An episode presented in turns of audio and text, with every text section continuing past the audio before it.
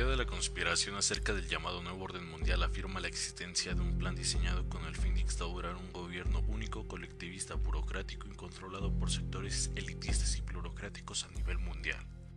El lema Novus Ordus Oclorum, nuevo orden mundial de los siglos, aparece también al reverso del gran sello de los Estados Unidos. Igualmente se encuentra al reverso de los billetes de los dólares estadounidenses. Es mejor hablar de muchos temas o solo hablar de uno. Bienvenidos a Jair Choice en este primer podcast original. Mi nombre es Jair Zúñiga, gracias por acompañarnos en este podcast. Comenzamos con los Illuminati, una sociedad secreta fundada en 1776 con el fin de promover ideas de la Ilustración. Estas estuvieron aparentemente involucradas en una conspiración que buscaba reemplazar las monarquías absolutas. Después de que el complot se descubrió, el grupo fue prohibido por el gobierno bávaro en 1784 y aparentemente se disolvió en 1785.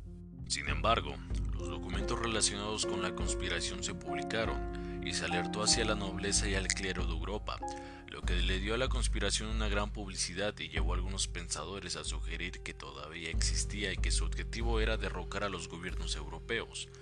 Un ejemplo es el de Edmund Burke, que en 1790 le da una credibilidad, aunque sin mencionar específicamente cuál sería el grupo responsable. Otro es el de Seth Payson, que afirma que en 1802 los Illuminati todavía existían. Por consiguiente, algunos autores, por ejemplo Augustin Burrill y John Robinson, llegaron a la conclusión que los Illuminati estaban detrás de la Revolución Francesa, sugerencia que Jim Joseph Mounier rechaza en su libro de 1801, sobre la influencia atribuida a los filósofos, francmasones e Illuminati respecto a la Revolución Francesa. Posteriormente, en 1903 el servicio secreto ruso de la época publicó el famoso panfleto Los Protocolos de los Sabios de Sion, como una obra de propaganda antirrevolucionaria que incorporó casi textualmente argumentos encontrados en el diálogo del infierno entre Maquiavelo y Montesquieu, un ataque que en 1864 del legitimista militante Maurice Joly contra Napoleón III ocurrió. La tesis central de los protocolos es que si se remueven las capas sucesivas que cubren o ocultan las causas de los diversos problemas que afectan el mundo, se podría encontrar un grupo central que los promueve y organiza con el fin primero de destruir los gobiernos y órdenes sociales establecidos, y con el fin último de lograr el dominio. Este se considera que podría ser un grupo de judíos, que según se afirma que controlan los sectores financieros como diferentes fuerzas sociales, que a su vez son los que desde este punto de vista provocan desorden y conflicto social. Estos podrían ser los masones, los comunistas y los anarquistas, entre otros.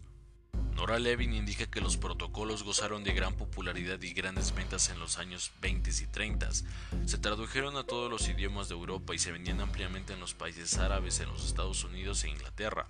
Pero fue en Alemania después de la Primera Guerra Mundial donde tuvieron su mayor éxito. Se utilizaron para explicar todos los desastres que ocurrieron en el país, sobre la guerra, el hambre, la inflación, etc. Especulaciones acerca de los dirigentes de la conspiración. Para muchos, los conspiradores son simplemente ellos, un grupo amorfo que incluye a todo y a todo individuo u organismo percibido como poderoso. Algunos de los participantes que se consideran como tal formados en este grupo del nuevo orden mundial son los capitalistas, los comunistas, los judíos, los Illuminati, la nobleza, los banqueros, los magnates, los plutócratas, grupos tales como los masones, grupos infiltrados en la Iglesia Católica, los políticos, los gobiernos, algunos otros también podrían ser las Fuerzas Armadas, entre otros son los que también podríamos extender en los medios de comunicación, la Casa Blanca, los ecologistas, las Naciones Unidas e incluso de comprobarse su existencia, los extraterrestres.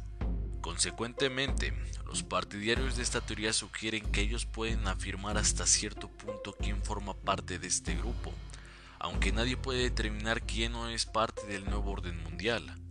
Igualmente confusas o extensas son las especulaciones acerca de quiénes serían los dirigentes de la supuesta conspiración. Según muchos de los proponentes de la teoría de la conspiración contemporánea, los Illuminatis originales siguen existiendo y persiguen aún el cumplimiento de ese nuevo orden. Este grupo aglutinaría a los personajes más influyentes del mundo, los cuales se reúnen cada año en alto secreto, guardados en todo momento por miembros de la CIA, el FBI, la KGB, entre otros.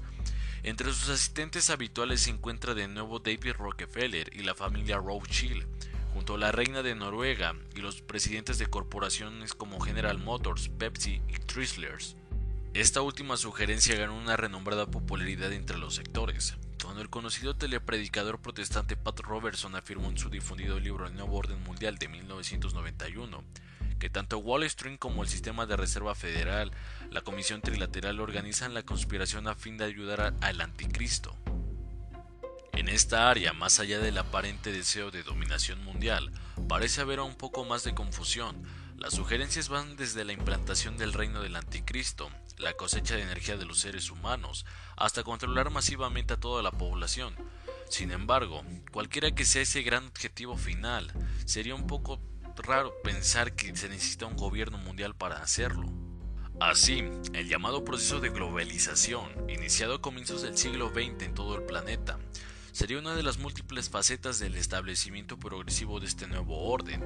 Y para lograr ese nuevo orden, los conspiradores buscan mantener al resto tanto en la ignorancia de la conspiración como divididos entre ellos.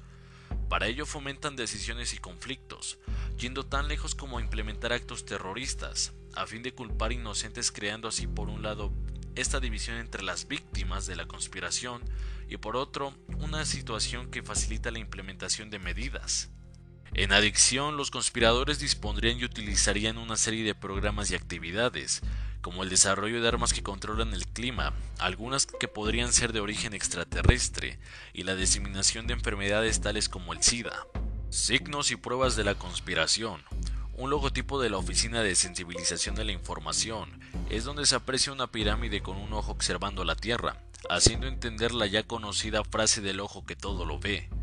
Los defensores de la teoría creen encontrar sus signos de dispersión en toda clase de lugares y marcas, por ejemplo en logos de la industria musical, de corporaciones y organizaciones mundiales, en los murales del Aeropuerto Internacional de Denver, en pentagramas de planos de la ciudad de Washington, D.C., entre otros. Este símbolo que se logra apreciar es acerca de los primeros Illuminatis, en el cual se aprecia el sello de los Estados Unidos en las palabras de Novus Ordo Seclorum, impreso en los billetes de un dólar desde 1935 por el secretario del Tesoro de Estados Unidos, y en el logotipo de información de la Agencia de Proyectos de Investigación Avanzada de Defensa también se puede apreciar uno de estos. El COVID y el nuevo orden mundial, el imperio de los mil millonarios. Muchos piensan acerca de que se está utilizando la pandemia del COVID para crear un gobierno mundial, con el poder enfocado en un grupo de mil millonarios. En marzo de 2020, el proyecto del nuevo orden mundial de las Naciones Unidas anunció su campaña anual del Día Internacional de la Felicidad, junto con un llamado a la unión para combatir el COVID-19. El tema de la campaña fue el siguiente. Hacemos un llamado a las 7.800 millones de personas en el mundo, las 206 naciones y territorios del planeta, para que se unan de manera solidaria y firmen en la lucha contra el COVID-19. Aunque los objetivos abordan la pobreza, el hambre, la manipulación del agua y más, parecen admirables el cómo puedes caer en la manipulación del gobierno mundial, el cómo es la censura de los medios, la vigilancia masiva de los ciudadanos y el control total de la atención médica. Es algo que te explicaré con más a detalle a continuación, así que te pido que prestes mucha atención. Bill Gates, de la fundación de Bill y Melinda Gates, quien es un financiador de la OMS, tiene la intención de vacunar a la población mundial para enfrentar al COVID-19, así como para rastrear y monitorear a las personas a través de la vigilancia digital. La Fundación Rockefeller también apoya el seguimiento masivo de las personas, todo bajo la excusa de detener la pandemia. Pero, ¿es posible que un gigantesco sistema global de vigilancia creado por el COVID-19 sea desmantelado una vez que éste desaparezca? ¿O solo se transformará en otros métodos de vigilancia presentados como mecanismos para proteger la salud pública?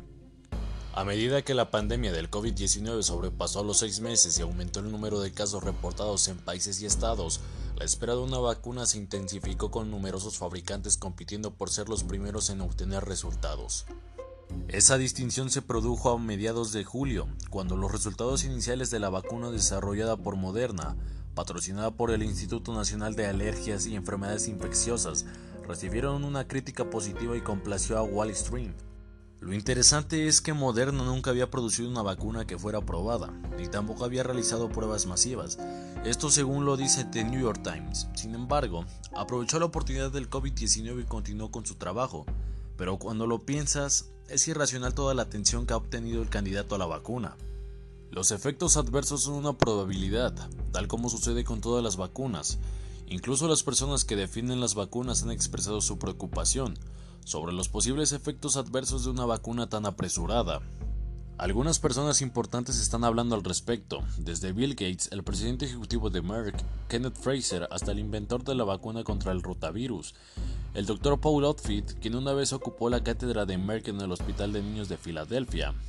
Y a su vez, Otfit expresó su opinión sobre la rapidez con la que las compañías de vacunas estaban impulsando el desarrollo de la vacuna, y advirtió sobre posibles problemas de seguridad y eficacia que podrían ocurrir al suministrarla a miles de personas, ya que esto no está totalmente patentado y no tiene ninguna gran prueba de seguridad y eficacia que pueda respaldarlos. Fraser tiene preocupaciones similares al comentar que si van a usar una vacuna en miles de millones de personas, es mejor saber qué puede hacer dicha vacuna, y en esa misma línea del pensamiento está la cuestión como en todas las vacunas, de que la inmunidad o la duración estén aseguradas porque esta inmunidad no se está adquiriendo de manera natural. Otra cuestión es que el monitoreo de las personas y las explicaciones para determinar el contacto de una persona que pudo haber estado expuesta son demasiado agresivos. Por ejemplo, incluso si una persona no experimenta síntomas del COVID-19, los gobiernos, ya sean locales o nacionales, podrán ponerla en cuarentena en contra de su voluntad. Esto según lo dice un youtuber que relata su entrenamiento para monitorear personas en un video.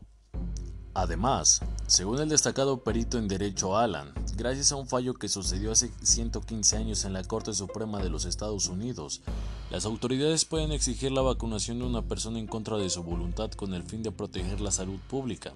Por otro lado, no pueden hacerlo si la vacuna está destinada únicamente a proteger la salud de una persona, así es como lo explican.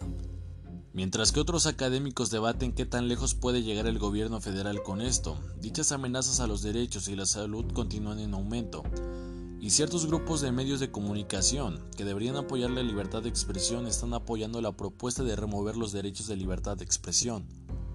Media Makers, que es el grupo liberal de vigilancia de los medios de comunicación, está tratando de desacreditar a los grupos de seguridad de las vacunas que creen que podría detener el uso de las vacunas a nivel mundial. Y este grupo de Media Makers promueve la censura de los grupos para la seguridad de las vacunas. Y este artículo determina que estos grupos son una amenaza para las vacunas. Dado documentaron los casos del nuevo coronavirus y se están realizando muchos esfuerzos para realizar una vacuna, las organizaciones más importantes que buscan combatir el uso de vacunas en los Estados Unidos están utilizando Facebook, al igual que otras plataformas de redes sociales para desacreditar una posible vacuna. MediaMaker está enfurecido porque Facebook permite que grupos parezcan de carácter informativo en lugar de calificarlos como información falsa sobre vacunas. Esto es muy importante, escribe MediaMakers, porque el apoyo hacia las vacunas está disminuyendo. En los Estados Unidos, el apoyo a las vacunas ha sido mucho menor durante las últimas dos décadas. Una encuesta realizada en enero del 2020 encontró que el 84% de las personas en los Estados Unidos cree que es importante vacunar a los niños, frente al 94% en el 2001. La encuesta encontró que el apoyo a las vacunas es menor entre casi todos los subgrupos en los Estados Unidos. Gallup atribuyó esto a la información falsa sobre las vacunas, en particular la relación entre las vacunas y el autismo. MediaMaker cita en un estudio del 2014 en una revista el cómo se identifica cuatro formas en las que se promocionan las vacunas y cómo ninguno de estos mensajes está funcionando. La revista enumeró las cuatro maneras de disminuir la percepción sobre las vacunas y aumentar la tasa de vacunación para combatir el sarampión, las paperas y la rubiola. Por medio de información de los Centros para el Control y la Prevención de Enfermedades que explica la falta de evidencia de que la MMR causa autismo. Por medio de información textual sobre los peligros de las enfermedades que previene la MMR por medio de imágenes de niños con enfermedades que se previnieron por la vacuna del MMR, por medio de un texto dramático de los Centros para el Control y la Prevención de Enfermedades sobre un bebé que casi muere de sarampión.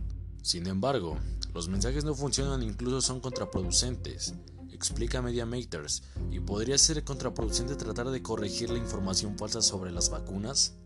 Es probable que los mensajes sean contraproducentes porque grandes compañías farmacéuticas y las grandes compañías de biotecnología enfrentan un problema de credibilidad, gracias a los muchos medicamentos que han retirado del mercado después de asegurar que son seguros. Además, el contenido que está en contra de las vacunas, como lo llama MediaMakers, podría ser más convincente que los mensajes diseñados para vender las vacunas. Otro factor negativo en Facebook y otros medios sociales es que la investigación sugiere que el contenido que está en contra de las vacunas tiene a ser más popular que el contenido que apoya las vacunas. Y es probable que estos mensajes tengan un mayor impacto en las personas más jóvenes que tienen a ser más usadas las redes sociales, esto lo admite MediaMaters. Muchas preguntas surgen a partir de la vacuna de Moderna, la cual nos identifica que no debemos de tener preocupaciones por los ensayos que se están realizando en las personas.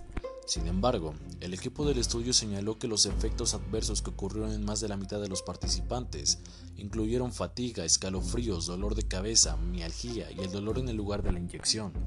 Pero según un sitio web que es llamado Just the News, los efectos adversos no siempre fueron leves, en especial después de una segunda inyección.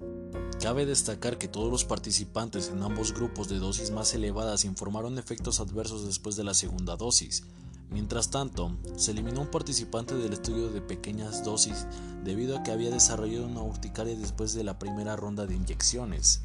Además de los efectos adversos, los científicos se preguntan cuánto durará la inmunidad contra el coronavirus, ya que esta sugiere la presencia de los anticuerpos para derrotar esta enfermedad.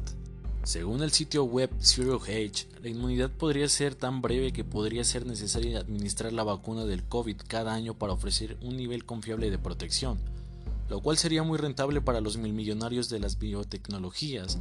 Zero Edge explica lo siguiente. Un estudio producido por investigadores de Londres demuestra que los anticuerpos de las personas recuperadas disminuyeron enormemente a los pocos meses de la infección, lo que plantea la cuestión de si una vacuna podría ofrecer una protección duradera. La vacuna de Moderna ha demostrado la capacidad de producir anticuerpos en las personas, pero aún no está claro cuánta protección podría proporcionar. El profesor emérito de inmunología de la Universidad de Nottingham Herbert Shewell, quien consultó el estudio, explicó que los anticuerpos desaparecieron más rápido que los anticuerpos contra el MERS y los otros coronavirus que han habido a lo largo de este tiempo. Varios estudios han generado dudas sobre si estos anticuerpos son permanentes, efectivos o no funcionan. Los efectos adversos de las vacunas son tan conocidos que incluso Bill Gates, quien podría decirse que es el defensor de vacunas más apasionado del mundo, admite que hasta 700.000 personas podrían verse afectadas por reacciones adversas a la vacuna del COVID-19. Según un sitio web de Alemania, Jake explica lo siguiente en una entrevista en la cadena SNBC. Si tenemos una persona con efectos adversos de cada 10.000, eso daría una cifra de 700.000 personas afectadas.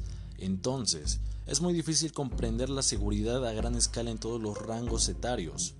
Esta decisión de está bien, vamos a ofrecer esta vacuna a todo el mundo y los gobiernos tendrán que tomar una decisión antes de involucrarse, porque puede correr el riesgo de que todo salga mal.